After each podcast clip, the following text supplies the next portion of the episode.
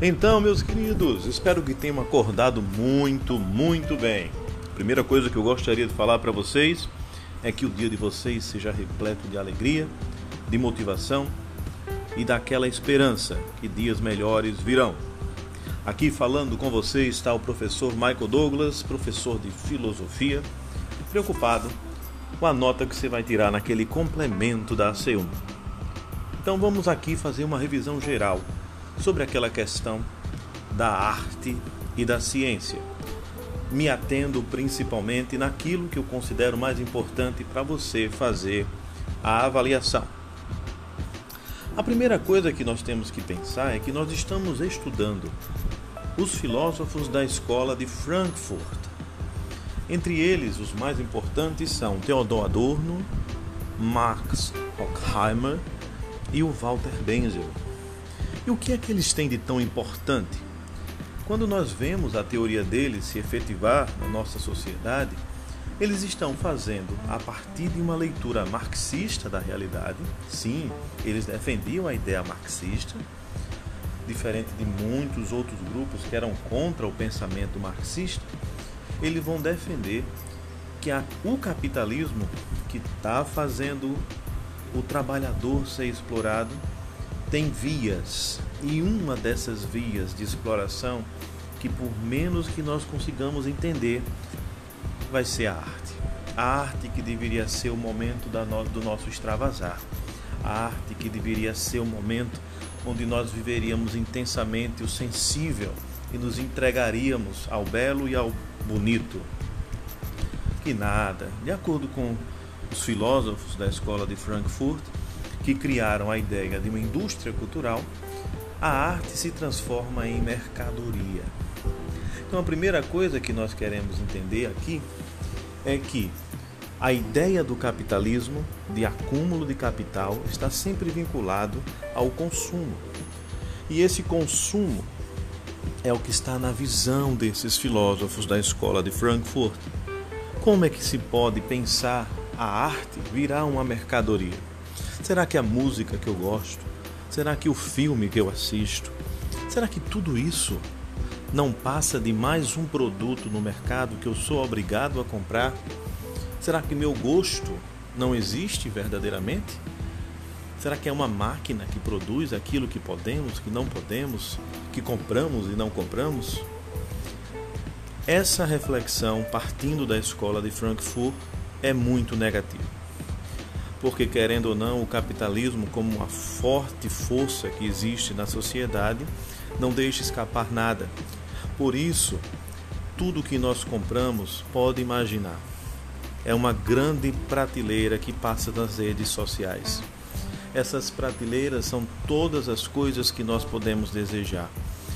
E essa máquina da indústria cultural consegue produzir esse desejo bem íntimo dentro de nós para possuir aquelas coisas ali oferecidas. A partir dessa ideia de indústria cultural, nós vamos ter a ideia de cultura de massas, que é exatamente uma ideia de um grupo de pessoas bem moderno. Com o surgimento da modernidade, nós começamos a perceber que as massas vão se aglomerando grupo de pessoas que estão sendo controladas por um programa de televisão, pela voz de um apresentador, por um esporte qualquer no Brasil, e tudo serve para controlar. E começamos a perceber uma diferença de culturas, aquela que é chamada cultura de massa e cultura popular.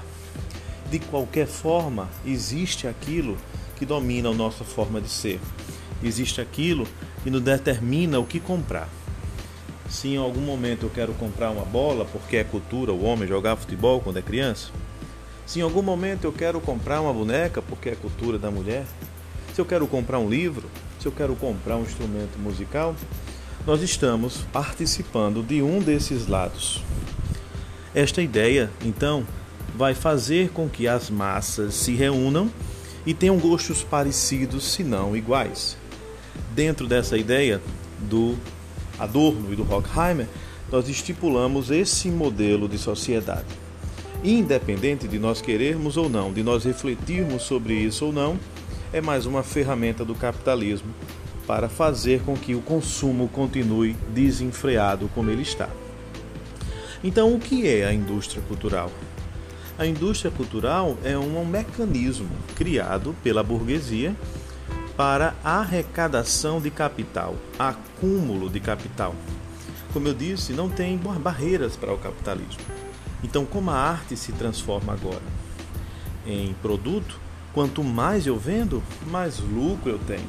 Quanto mais pessoas trabalham, mais produtos tem e tudo significa mais dinheiro. Essa ideia vai ser combatida pelo filósofo Walter Benjamin, também da escola de, de Frankfurt. Não que ele vá combater o Adorno e o Horkheimer, ele está combatendo também essa ideia do capitalismo. E ele vai desenvolver o que nós podemos chamar de perda da aura. O que é uma perda da aura? Se nós tivermos uma relação bem apropriada com a obra de arte, se você tem um certo carinho por aquela música, por aquele filme, por aquela poesia, por aquele quadro, você já parou para perguntar por que aquele objeto causa tanta comoção ou emoção em você? O que é isso que a arte tem conosco? A arte, ela transcende. A arte, ela superabunda. A arte perpassa, ultrapassa todas as nossas capacidades de pensamento. A arte é sensível. A arte é sentida, é percebida. Ela nos causa impressão. Então, Walter Benjamin, dentro dessa lógica da indústria cultural, contra ela, claro, ele vai dizer que cada obra de arte se torna única intransferível, distante, linda e completa. Essa obra de arte, num primeiro momento, pode prestar atenção. Ela existe com o único objetivo de ser vista, de ser apreciada. É um filme? Será? É uma música? Me diga se você lembra de algum filme ou alguma música que não nasceu com o objetivo de ser vendido. Se você conseguir me dizer, você bota aí nos comentários, tá bom? Mas vamos pensar em coisas mais clássicas, porque eles defendem isso. Será que a Mona Lisa foi criada, aquela obra linda de uma mulher que nós não sabemos se está rindo ou se está chorando e onde fizeram tantas análises filosóficas, sociológicas e artísticas? Aquela obra foi criada para ganhar dinheiro? Não. Vamos imaginar quantas pessoas saíram das suas casas para irem até a França verem a Mona Lisa no Louvre, que é o museu de lá. Aquela obra representa alguma coisa para aquelas pessoas. Olhar de longe, porque lá dentro você não pode nem tirar foto a uma certa distância. De longe, ela tem aquela aura por que ela tem aquela aura? Por estar distante, por ser única, por motivar a minha ida até onde ela está. E as obras de arte, elas costumam ter essa aura, essa distância. Quando nós pensamos, por exemplo, numa música clássica, a gente se deleita com uma música de Mozart, de Bach, não sei se vocês escutam, seria muito interessante você ouvir. Se vocês quiserem sugestões, podem me falar. Elas são totalmente construídas numa perspectiva matemática. Essa perspectiva matemática tem o objetivo de mexer com regiões diferentes do nosso cérebro. Então, quando nós ouvimos uma música clássica, quando nós nos deixamos, nos permitimos ser penetrados pela música, nós vamos sentir coisas diferentes. E essas músicas elas com certeza não foram feitas para vender. Elas têm a sua aura. Agora vamos pensar numa música que me aterrorizou no ano passado, quando foi lançada e que virou uma bomba musical. E que é isso? Michael Douglas. Essa música só tem um objetivo, galera: ser vendida. Cadê sua aura? Cadê a sua unicidade? Onde é que ela é única? Então, a partir dessa ideia, o Walter Benjamin começa a falar que a obra de arte está passando por um período de reprodutibilidade técnica. E essa reprodutibilidade está fazendo com que a obra de arte perca sua essência, que na linguagem do autor é justamente essa aura. Então a escola de Frankfurt, repito, para assimilar na sua cabeça, fazendo essa crítica ao capitalismo, aponta alguns conceitos. Vamos entender esses conceitos agora como uma revisão do nosso podcast. O que é indústria cultural? É um mecanismo criado pelos burgueses dentro de uma padronização de um sistema econômico chamado capitalismo, que busca, acima de tudo, o acúmulo do capital, gerando para isso uma quebra total de barreiras e a exploração do trabalhador. Um segundo conceito que nós estudamos foi o conceito de sociedade de massa. O que é uma massa? É um grupo, é um conjunto de coisas do mesmo jeito.